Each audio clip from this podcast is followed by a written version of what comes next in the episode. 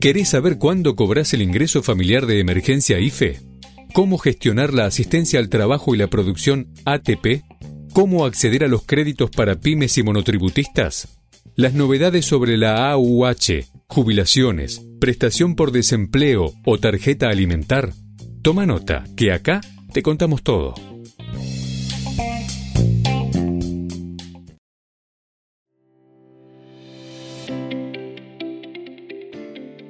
Bienvenidos a VAE Negocios ANSES, el podcast en donde daremos a conocer las últimas novedades acerca de las prestaciones que el organismo previsional tiene a disposición de sus beneficiarios.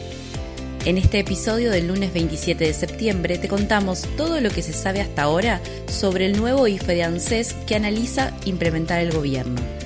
Además, te contamos las fechas de pago confirmadas de un bono que es compatible con la asignación universal por hijo.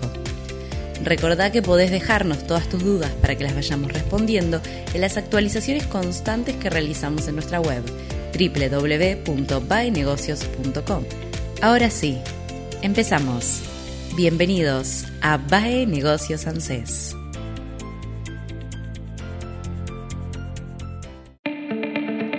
Nuevo IFE 4. ¿Qué se sabe hasta ahora? El ingreso familiar de emergencia fue la medida de mayor impacto y alcance que el Gobierno Nacional implementó en su intento de amortiguar los efectos de la pandemia del coronavirus en la población. Ahora, luego de los resultados de las PASO, el gobierno planea una serie de medidas económicas que contemplan la posible entrega de un nuevo IFE, similar al del año pasado, pero con algunos cambios. Según los especialistas, sería un IFE focalizado en trabajadores informales, desocupados y monotributistas sociales. Pero quedarían excluidos dos grupos que sí recibieron el IFE original en 2020, las empleadas domésticas y los titulares de la asignación universal por hijo, quienes, sin embargo, recibirán el aumento de diciembre por ley de movilidad jubilatoria. Con respecto al monto, hay varias versiones. De todos modos, los especialistas coinciden en que estará entre los 12.000 y los 15.000 pesos.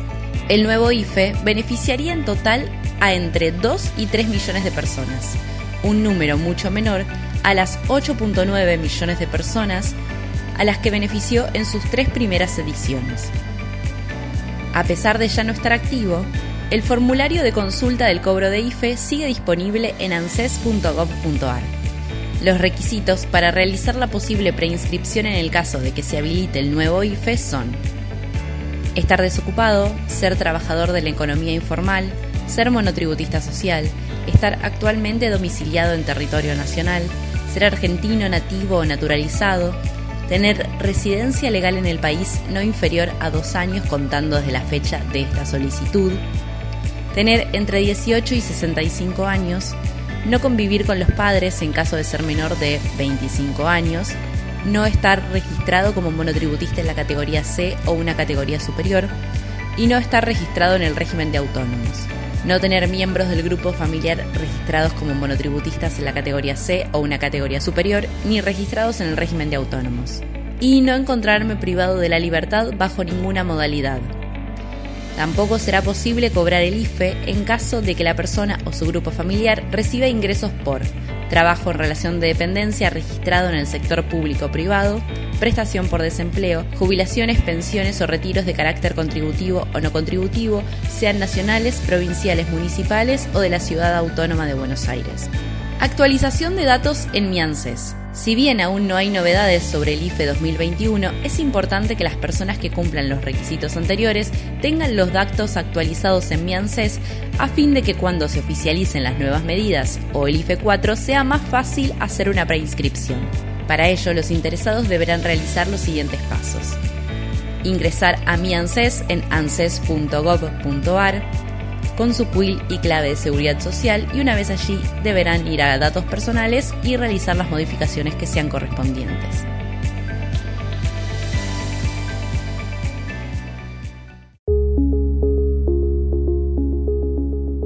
Bono Octubre. ¿Quiénes lo cobran? El bono de octubre es un acompañamiento económico que entrega el Ministerio de Educación a aquellos jóvenes que deseen finalizar sus estudios y que estén inscritos en las becas Progresar. A partir de septiembre, se dispuso que los beneficiarios de estas becas reciban un monto extra de mil pesos por mes en concepto adicional para el uso de Internet.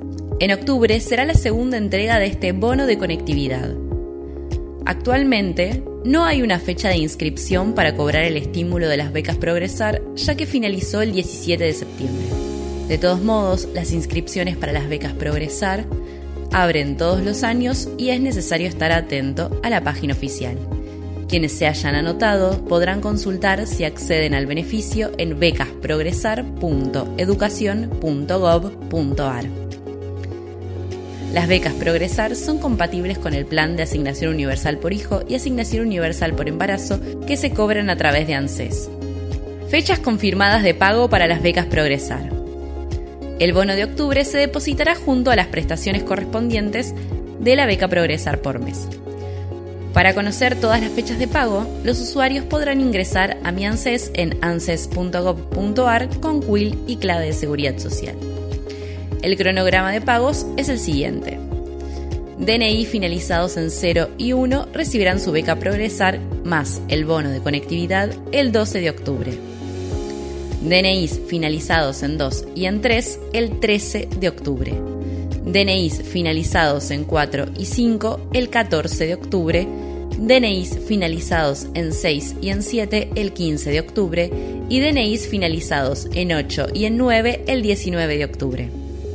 El programa Progresar tiene la finalidad de brindar asistencia financiera a los jóvenes de diferentes niveles educativos para estimular su buen desempeño escolar. El dinero se deposita en una cuenta bancaria y se les otorga a cada beneficiario una tarjeta de débito.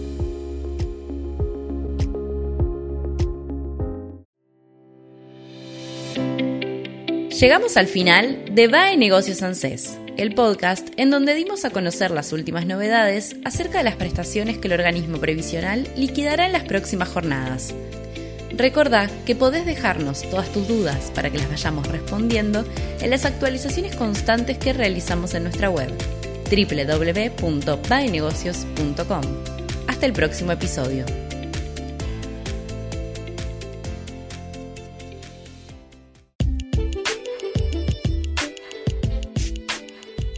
Nos vemos en el próximo podcast. Mientras tanto, mantenete actualizado. Lee baenegocios.com. La información económica, financiera y política contada por especialistas.